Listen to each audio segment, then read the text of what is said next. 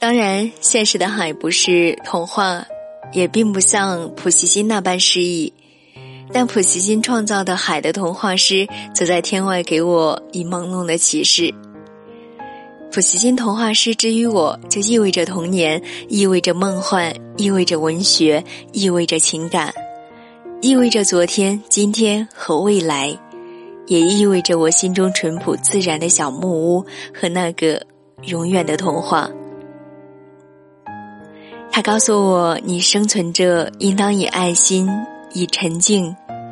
爱心是一种本质，沉静是一种基调。我于是用文字编织着我所经历的故事，没有辉煌，却是真实的四季。